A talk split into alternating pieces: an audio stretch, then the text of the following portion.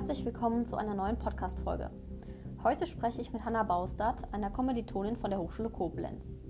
Hanna arbeitet als studentische Hilfskraft als Social Media Managerin für das Porzellanhaus Käfer in Soren im Hunsrück.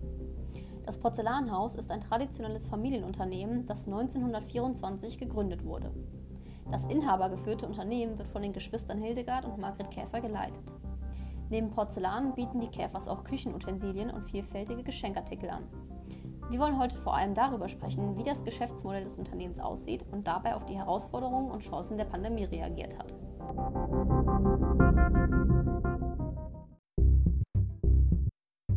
Wie war das denn jetzt bisher? Also ich hatte ja schon mal den Input bekommen, dass ihr auch einen Online-Shop habt und ihr auch ziemlich viel auf ähm, Facebook oder Instagram auch unterwegs seid. Ähm, seit wann gibt es denn jetzt wirklich aktuell den Online-Shop bei euch? Ja, den Online-Shop gibt es schon seit circa fünf Jahren. Aber ähm, so wie jetzt wurde der noch nicht betrieben. Also davor war es sehr stark reduziert, wenn man es ins Verhältnis setzt. Wenn wir uns das jetzt Ganze vorstellen, also in Soren, das ist ja jetzt nicht so der bekannteste Ort, also keine Metropole. wie ist das denn jetzt so ähm, aufgestellt? Also wie hoch ist der Anteil, sag ich mal, an, an Kunden, der wirklich online bestellt? Ähm, ist das eher europaweit vertreten, der Umsatz, der halt online erzielt wird, oder ist das auch außereuropäisch? Vielleicht kannst du da ein bisschen was zu erläutern. Ja, das ist eigentlich ganz interessant, weil wir ja denken, so, so an, das kennt kein Mensch. Aber ähm, wir haben tatsächlich auch Kunden über die Grenzen Deutschlands hinaus, also schon europaweit, würde ich sagen. Also jetzt nicht mal nur, weiß nicht, ähm, das Nachbarland, sondern auch europaweit ähm, verteilt. Und ähm, damals waren ja auch die Amerikaner hier stationiert und ähm, da kennen auch noch viele Leute das Unternehmen. Also es sind auch viele amerikanische Kunden. Also klar, der ähm, Umsatz in Deutschland macht natürlich den größten Teil aus, aber ja, es ist doch schon sehr verteilt. Das ist wirklich sehr, sehr interessant. Ähm, wie würdest du denn sagen, sind die Kunden auf euch aufmerksam geworden? Also liegt das an den Social-Media-Kanälen oder gab es da irgendeinen Verbindungspunkt?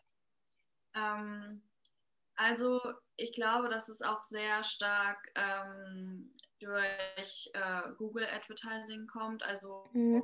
durch, wenn ich eine bestimmte Sache bei Google suche, ähm, also natürlich man achtet, wenn man ja im Online-Handel ähm, tätig ist, achtet man natürlich auch auf die Preise. Und wenn ich ja. dann ähm, bei dem, in dem Preiskampf mitziehe, dann ähm, sehen Kunden bei Google, ah, da, da, kostet es so und so viel und äh, werden dann erstmal auf das Unternehmen aufmerksam. Ich glaube, das ist schon ein Punkt. Habt ihr denn schon Umsätze auch direkt über Facebook oder Instagram erzielen können? Also, dass man wirklich dann, man kann ja diesen Shop hinterlegen in den beiden Tools, ne? Ähm, dass da wirklich schon Absätze generiert wurden? Oder läuft das dann tatsächlich noch klassisch, sage ich mal, über die Website an sich? Nee, das läuft tatsächlich noch klassisch. Ähm, also ich kann jetzt nicht direkt sagen, äh, wie viel Umsatz wir über Facebook und Instagram mhm. gemacht haben, weil wir gar keinen Facebook-Shop hinterlegt haben. Aber ähm, es war auch schon zum Teil so, dass wenn wir was auf Instagram gepostet haben, dass dann ähm, jemand geschrieben hat, boah, mir gefällt das. Mhm. Kann ich das abholen kommen im Shop? Das hatten wir mal. Oder ähm, dass da wirklich konkret dann halt nachgefragt wird und dann kann ich eigentlich schon sagen, okay, das ist jetzt eigentlich dann über Instagram gelaufen. Okay, also hat, sage ich mal, der, ähm, ja, die Implementierung von Instagram auf jeden Fall auch schon einen Mehrwert gebracht, auch wenn er natürlich noch nicht da liegt, wo er mal sein könnte, vielleicht in einem Jahr ne, oder in zwei Jahren. Aber würdest du schon sagen, dass sich das gelohnt hat, auf jeden Fall das Tool bei euch einzuführen, weil das eine, eine gute Plattform ist, um das zu vermarkten? Ja, das würde ich auf jeden Fall sagen. Äh, klar, es ist jetzt äh, in der heutigen Zeit auch eigentlich unabdingbar, das zu haben. Also es ist eigentlich ja schon ein Muss. Mhm. Was natürlich jetzt auch sehr, sehr spannend ist, ähm, angesichts der aktuellen Situation, ähm, ja, wenn wir auf die Pandemie zu sprechen kommen. Wenn du vielleicht mal erklären oder erläutern könntest, wie euch das getroffen hat. Ähm, also erstmal jetzt qualitativ gesehen, nicht quantitativ, was das auch für dich bedeutet hat, ähm, sage ich mal, dass eventuell auch Umsätze eingebrochen sind oder dass vielleicht auch nicht mehr de der Bedarf da war, eine studentische Aushilfe zu haben. Ähm, inwieweit bestanden da Risiken? Hm, also als der erste Lockdown ähm, letztes Jahr kam, es war natürlich schon krass, weil es war ja auch was was man noch nie vorher hatte. Also der Laden war noch nie zu. Mhm. Ähm, äh, und da hat man dann auch schon gemerkt, dass ähm, online stark gepusht wurde, also der Online-Shop. Also davor wurde der schon äh, auch runtergeschraubt. Also das kann man ja mit einem Online-Shop sehr gut ähm, regeln, wie stark ich will, dass er, ähm, dass er genutzt wird. Und man kann das natürlich dann auch sehr stark zurückschrauben. Mhm. Aber ähm, dadurch, dass dann der Laden geschlossen werden musste, ähm, wo ja eigentlich der Hauptfokus drauf gelegen hat, also Hauptfokus war ja immer stationärer Handel, auch wenn es einen Online-Shop gab, ja. ähm, ist der äh, Fokus natürlich schon dann komplett lag der ja auf dem Online-Shop und ähm, da haben wir natürlich auch geschaut, dass mehr Artikel reinkommen und so weiter. Und das war natürlich für mich in der Hinsicht gut, weil es ja quasi mein Job ist. Wenn wir dann jetzt mal über ähm, ja, den Umsatz an sich sprechen, ähm, wie würdest oder hast du da überhaupt ähm, Informationen zu, wie jetzt, sage ich mal, der Umsatz im Vergleich des Online-Shops von 2019 oder 2020 war, wenn du da vielleicht was zu sagen könntest? Genau, ähm, also wir haben gesehen, äh, dass es tatsächlich seit dem Lockdown ähm, 24 Prozent mehr Umsatz online gab. Also ähm, ja, gut ein Viertel gestiegen, mhm. ähm, was ja schon ähm, für sich spricht. Was jetzt viel besser gelaufen ist, was viel mehr gekauft wurde. Und ähm, es ist tatsächlich auch so, dass noch nie so viel Weihnachts- und Ostergeschirr gekauft worden ist. Also mhm. ähm, für spezielle Anlässe ganz spezielles Geschirr. Mhm. Ähm, es hat gemeint, wenn es die Jahre davor vielleicht fünf Leute waren, die ein Frühlingsservie gekauft haben von Colorful Spring, dann waren es jetzt 17, also schon mhm. ähm, starker Anstieg. Oder es war halt der Gedanke, dass man irgendwie so ein bisschen so ein Unique Selling, äh, eine Unique Selling Proposition braucht.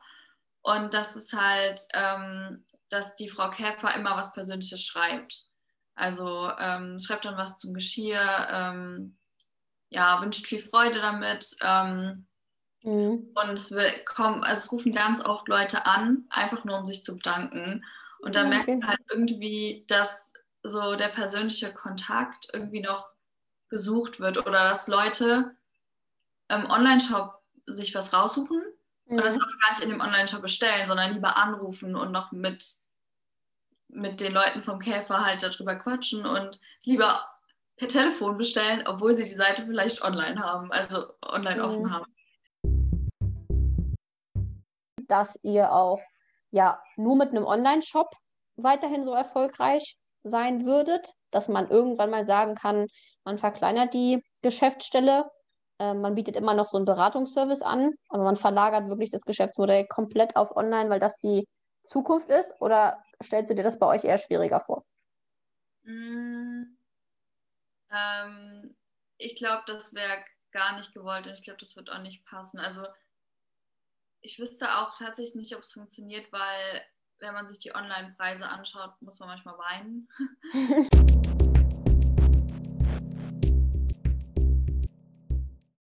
wenn du dich jetzt, sage ich mal, in Vertretung des Unternehmens dazu äußern müsstest, ob jetzt Corona für euch auch eine Chance, sage ich mal, war, in dem Sinne halt, was man für Kapazitäten noch hat über Social Media oder das Gegenstück, sage ich mal, die Kehrseite. Also hatte sowohl ähm, ja, Problematiken oder Schwierigkeiten, sage ich mal, ähm, oder würdest du sagen oder unterschreiben, dass es halt schon eher eine Chance war, die ihr genutzt habt?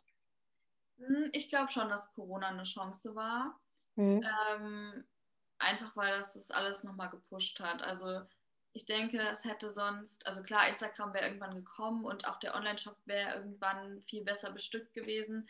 Aber ich glaube, Corona hat es schon stark gepusht, einfach, dass alles viel schneller passiert ist, ja. als sonst passiert wäre.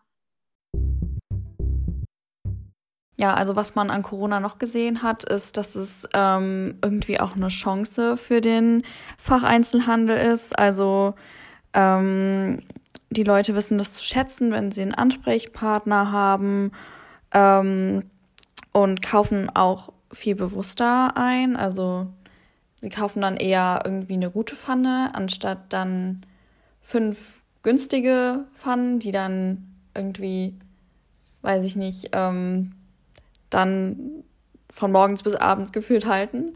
Ähm, genau, und ähm, für uns ist auch der stationäre Handel extrem wichtig, weil es dem Unternehmen halt so eine Seele gibt. Also ähm, ja, es ist halt schön, wenn man den Kunden, also sieht, dass es dem Kunden gefällt und dass man ihm eine Freude machen konnte. Und das hat man ja in einem Online-Shop halt eben nicht. Und deshalb mache ich die Podcasts ja auch im Sinne, ähm, einfach um die Unterschiede auch mal aufzuzeigen. Ne? Also, ähm, dass es bei euch ja so ist, dass ihr ja schon digitale Elemente implementiert habt und das ja auch nutzt, aber ähm, ihr ja durchaus auch ohne diese Elemente leben könntet, ne? Ja, also wenn nicht gerade Corona ist, dann. Perfekt, Hanna. Ich freue mich. Ähm, dann auch nochmal vielen Dank an dieser Stelle und ähm, ja, auch herzlichen Dank an äh, das Unternehmen, an die beiden Geschäftsführerinnen, dass ihr ja so offen wart und mit mir darüber gesprochen habt. Ähm, also wirklich sehr, sehr interessant ähm, das Ganze und ähm, ja, ich freue mich. Vielleicht hören wir uns nochmal. Ja, sehr gerne. Vielen Dank auch dir und zwar sehr interessant.